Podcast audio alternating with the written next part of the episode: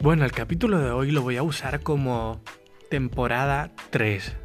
Básicamente es el Jesús 3.0 y el primer capítulo que grabo tras haber estado en un evento en Madrid, el evento de David Sobrino Psicoinfluencia, donde todos los que estuvimos ahí hemos vivido una experiencia inolvidable y salimos transformados. Y claridad es lo que la mayoría nos llevamos. En mi caso en concreto, que esto ya no va de mí, va de ayudar a los otros. Y cuando pones el foco ahí, todos los miedos desaparecen y corres a pasar la acción rápidamente. Así que estoy emocionado por lo que viene.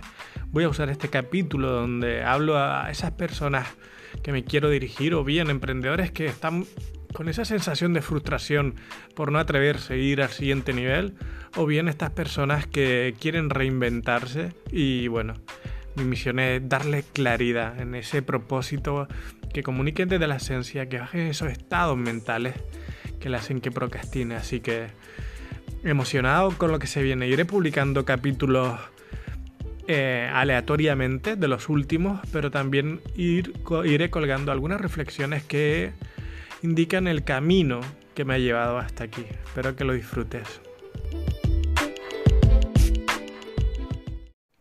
Hola, hola, soy Chile al habla, ex procrastinador Renato y este es el podcast Vidas con Sentido en el que te inspiramos a que tengas tu propio proyecto personal. Y en el podcast de hoy vamos a hablar sobre reinvención. Cada vez me tropiezo con más gente que están en esa etapa de la vida de cuestionarse si van por el camino correcto o no. Y, y me apasiona trabajar con personas que se cuestionan su vida porque son esas que están en ese punto de emprender el camino hacia la segunda mitad de su vida y algo tan elevado no puede dejarlo al azar. Ya se han dado cuenta de que la vida es más que, bueno, más que lo que se habían pensado, pues tener una familia, trabajar, casarse, lo típico, ¿no? Hay algo más ahí fuera y cuando se hacen esas preguntas me gusta pensar que ahí estoy yo para guiarles, porque fíjate, es posible que de repente te entre esa inquietud de querer descubrir herramientas o caminos que seguir que te den otro tipo, otro estilo de vida. Pero yo te invito a que no busques ahí fuera antes de detectar esas cosas que te hacen diferente y único. Y una vez que lo detectas y eres capaz de visualizarte realizando ese nuevo trabajo, poniéndolo ahí fuera al servicio de los demás para siempre, desde ahí luego vete y elige tu herramienta, qué formaciones vas a necesitar, pero primero tienes que hacer ese trabajo de introspección, que por eso eh, estoy muy orgulloso del método que se ha ido creando básicamente para encontrar tu propósito, para tener claridad absoluta, para conectar con tu esencia y además bajar esos estados mentales que te van a permitir luego pasar a la acción, ¿no?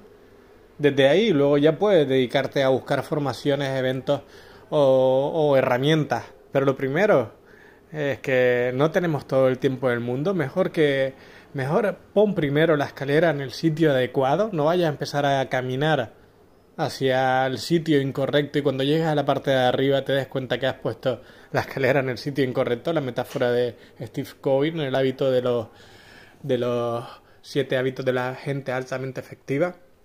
Así que te propongo que primero hagas ese trabajo de introspección. Y bueno, como siempre digo, el movimiento puede ser la metáfora perfecta para conectar con ese propósito de una manera menos racional, menos mental, para bajar esos estados mentales que te van a evitar procrastinar, porque cuando estás en la mente, amigo, surgen los miedos y los bloqueos y a veces solo hay que actuar.